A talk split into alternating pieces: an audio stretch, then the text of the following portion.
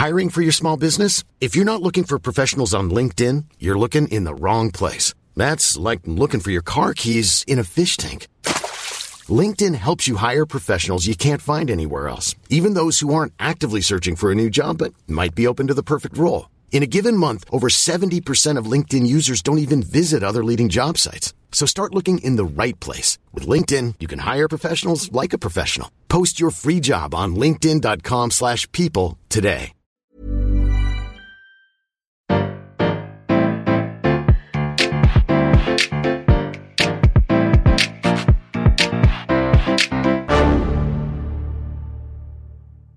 Bonjour, vous avez choisi la réponse D, mais d'abord écoutez la question. Aujourd'hui, sur la thématique cinéma et série, pourquoi le film Le Corbeau de Georges Clouzot a été interdit lors de la Libération? Il y a un vrai boom du cinéma français pendant la Seconde Guerre mondiale. En effet, il n'y a plus de cinéma ni anglais ni américain sur nos écrans et les productions allemandes sont trop mauvaises pour les remplacer. 220 films ont été tournés entre 1940 et 1944 en France. Et il y a du public, beaucoup de public, un public qui cherche à s'évader. La censure impose ses thèmes et on retrouve surtout des films policiers, des adaptations littéraires, quelques films en costume malgré la pénurie de textiles. L'état vichiste comprend bien la potentialité du cinéma comme un outil de propagande.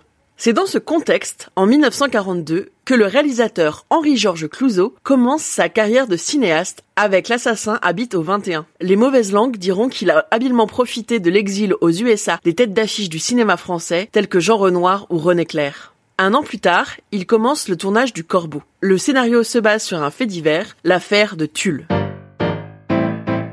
Revenons sur cet étrange enchaînement de faits. Entre 1917 et 1922, des centaines de lettres anonymes s'abattent sur Tume. On les retrouve partout, glissées dans les paniers des ménagères, abandonnées sur les trottoirs, les rebords de fenêtres et jusque sur les bancs des églises. Peu à peu, une atmosphère de suspicion recouvre toute la ville. Quel est donc ce mystérieux délateur anonyme et que cherche-t-il? Les habitants de la préfecture de la Corrèze vont faire venir la Rolls des experts en police scientifique qui découvrent grâce à une dictée que le coupable est Angèle Laval, une secrétaire amoureuse malheureuse de son patron. Clouseau entreprend le début du tournage de son film en 43. Il est émaillé d'incidents et de tensions. Le film est un portrait sombre de la société française et plus précisément de la province. Il se passe dans une petite ville fictive. Le docteur Germain mène l'enquête pour innocenter ses proches de l'accusateur anonyme. Tous les personnages de ces films sont ambigus et remplis de conflits internes. Le bureau de presse de la Continentale, la société de production allemande créée après l'armistice en France, prépare une importante campagne publicitaire sur le thème La honte du siècle, les lettres anonymes.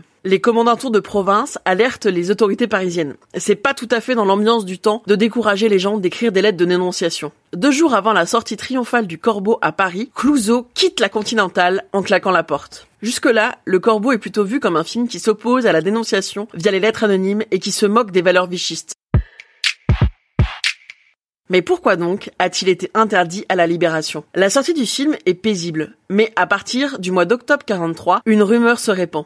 Le film serait diffusé en Allemagne sous un autre titre pour montrer les tares des Français. Il est alors décrié par les pétainistes et les catholiques, qui le considèrent comme un film à rejeter car pernicieux au point de vue social, moral ou religieux. Les résistants, eux, le considèrent comme un mélopétainiste. Il s'élève aussi contre Clouseau, considéré comme un anarchiste de droite, puisque le film dénonce l'adultère et l'avortement. Il le considère également comme un collaborateur, puisqu'il a travaillé pour la Continentale. En mars 44 commence une réelle offensive anti-corbeau. Dans un journal clandestin résistant, le président du comité de libération du cinéma publie un article sanglant sous le titre Le corbeau est déplumé on peut y lire Les habitants de notre petite ville ne sont plus que des dégénérés mûrs pour l'esclavage. En septembre 1944, le comité de libération du cinéma suspend huit cinéastes, dont sept ayant travaillé pour la Continentale. Clouseau en fait évidemment partie, et il sera le plus durement condamné. Un mois plus tard, en octobre, le corbeau est interdit.